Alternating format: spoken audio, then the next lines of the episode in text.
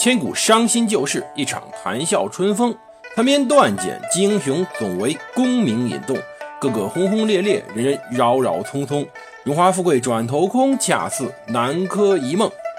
欢迎大家收听蒙头读书。大家好，我是胡蒙，这里是《刘娥传》。今天我们接着讲什么呢？我们来讲讲宋真宗赵恒做梦的事儿。哎，宋真宗赵恒他不是做过梦吗？他会做梦。结果导出来一堆子当时封禅的事儿，这回还讲吗？不对。话说大中祥符五年十月二十五日，也就是公元一零一二年时候，赵恒那天夜里又做梦了。等他第二天一大早给大臣们白活这事儿的时候，大臣们估计是白眼直翻。陛下，您又来，你都来两三回了。折腾够了吧？这几年都没干过正经事儿，天天就是拜神、祭天、祭后土。您又想干嘛？对呀，赵恒又做梦要干嘛呢？赵恒这时候泰山也封禅了，算是加入中国顶尖十数位皇帝之列。那么同时呢，他也去祭了汾阴的后土庙，也算前无古人后无来者，可以跟汉武帝比肩的功业了。当然，这个工业加不加引号，大家自己看着办。反正，在祭祀天地上，他已经是前无古人后无来者，独一无二一份了，算是。而且呢，他自己为天书去建的那个玉清昭应宫，正在丁谓同志的辛勤苦干下建着。那他还要干什么呢？还缺什么？缺吗？确实缺。缺什么呢？缺个好祖宗。对呀。大家光知道赵恒的伯父是赵匡胤，他爹叫赵光义，但是再往上追是谁呢？就是一群当兵的，说好听点叫军区司令员，说不好听还是当兵的。这个跟着之前几代皇帝比起来，还是有很大差距的。你看人家李家，就是大唐的李家，李家的祖先。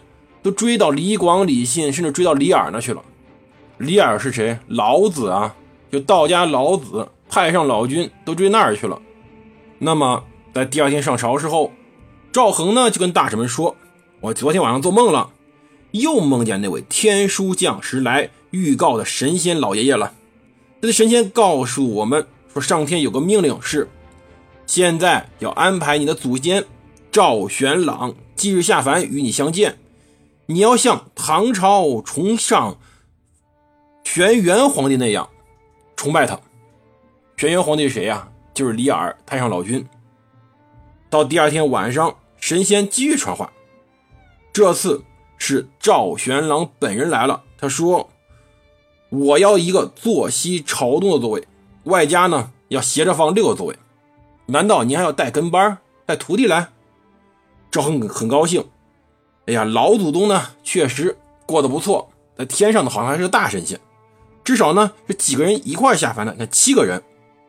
中国呢还很喜欢七这数，九为天数，八为地数，七为人数嘛，在数数上七是很有讲究的，所以呢就开始在宫中的延恩殿又摆起了道场，对，就是又，这道场在宫中这两年没少摆，熟门熟路，道。十一月十日凌晨，非常激动的人心的一刻出现了。神仙下凡了，就见东南方金光耀眼，道场内香味弥漫。神仙呢，还有神仙仪仗队，就到了当时的延恩殿里。赵玄朗像元始天尊一样装扮，估计看过画面。他祖孙见面以后就非常亲切。赵恒呢，被老神仙赐座，然后。赵恒就有幸与七位神仙畅谈人生，聊聊过去，聊聊未来。好一会儿，神仙呢才腾云驾雾而去。到第二天，到第二天的清晨上朝的时候，赵恒就跟说书似的，在朝廷上跟自己的宰执大臣们说这一段。当时宰相枢密以及各位有知识大臣听了。估计第一反应是翻白眼儿，开玩笑，我咋没见过神仙下凡呢？但第二反应立马就是，陛下万福啊！有神仙下凡了，您是洪福齐天，您真的是……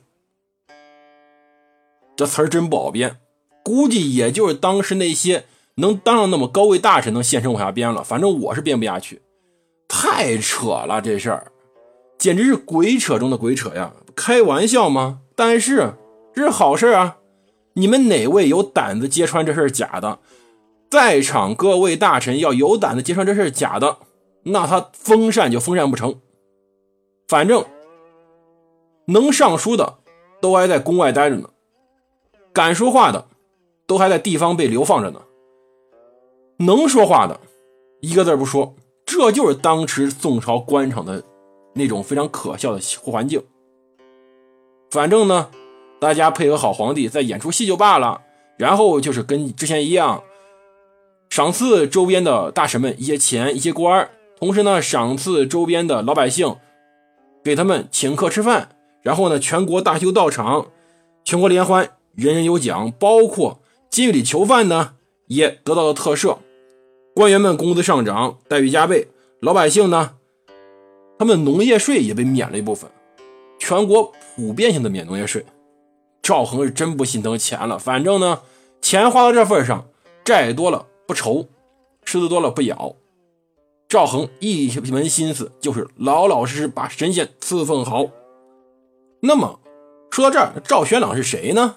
你看，李唐追封李耳为自己的祖宗，但说句实话，我们看过历史书都知道，李家呢这个血统比较复杂，有可能是汉人，也有可能是汉胡杂交而成。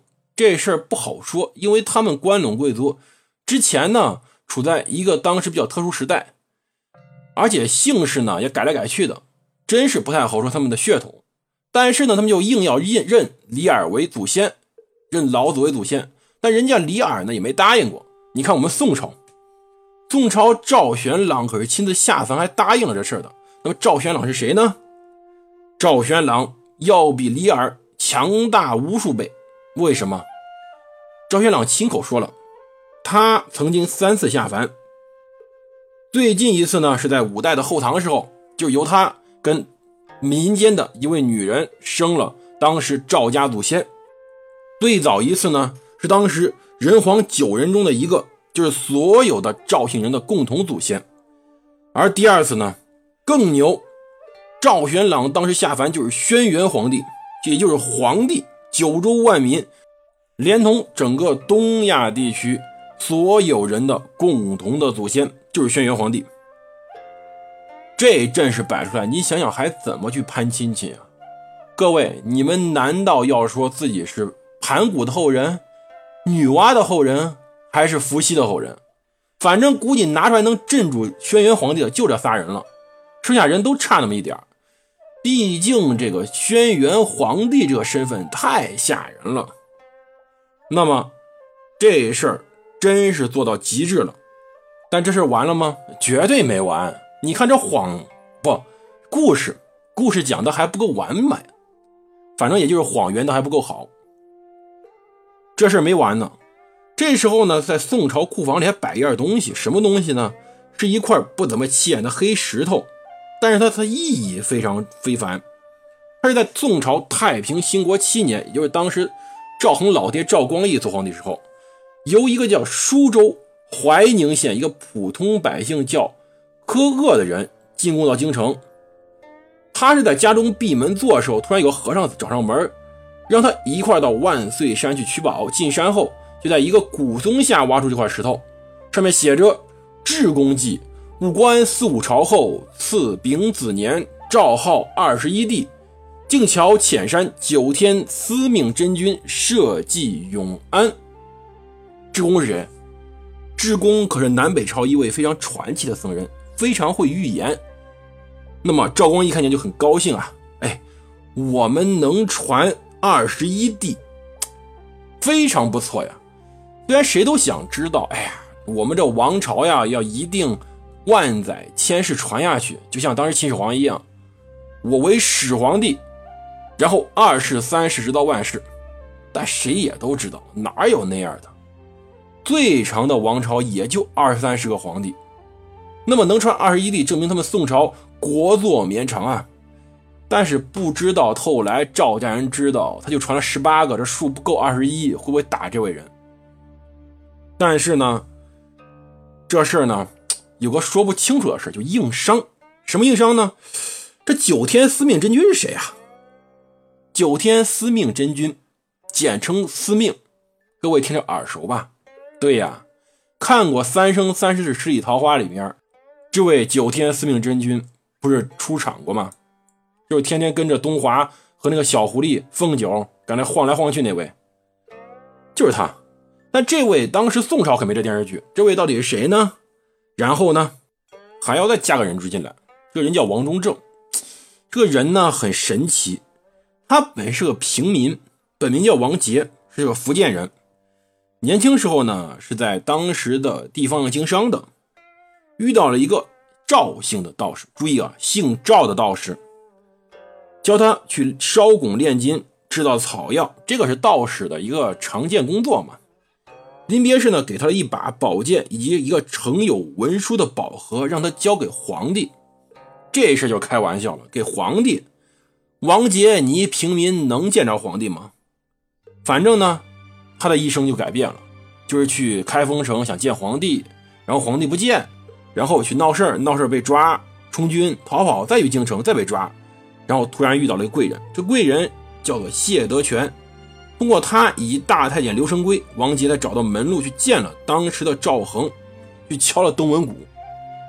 登文鼓不是随便敲的，虽然说宋朝有先例，登文鼓可以随便敲，有了时候因为一头猪跑了，也就刀敲登文鼓。但这时候呢，毕竟是宫门外的一个鼓嘛，乱敲不好。但是这事儿呢，正好符合赵恒胃口，从此王杰这人没了，改名王中正。被加封了州级参军，一步登天呢，就好像你现在是个平头老百姓，突然某一事你对着上头胃口，结果突然把你封成了某个市的武装部部长，大家估计能高兴疯了。但就是这样，到底那个文书写了什么，天晓得。但是呢，这个王中正啊，平步青云，竟然最后当上右神武大将军、康州团练使。跟他平级的有个人叫做杨延昭，杨家将的人，二十万？就杨六郎嘛，并且到最后死的时候呢，还追赠他为节度使。苍天呐，这当兵的太没地位了，跟这种人混一块了。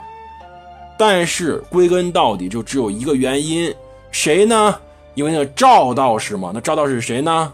赵道士被赵恒解释为他就是我的祖先赵玄朗。赵玄朗，然后与赵道士还有那块石头连接起来，就成了赵道士，就是赵玄朗。赵玄朗就是九天司命真君。那么黑石头呢，就叫做神告地统石。终于编圆乎了，也难为在赵恒身边给他去查这么多资料、编这么多故事的人了，真是天才。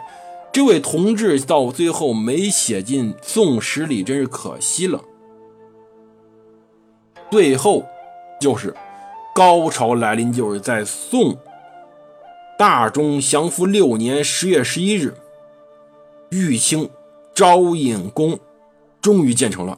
七年，一个规划十四年的工程，在丁谓的领导下，保质保量加快。多快好省啊！省未必啊，多快好的，七年建成了。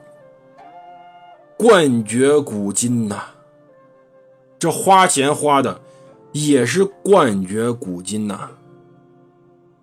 要知道，这呢还只是开始而已，后面还没完呢。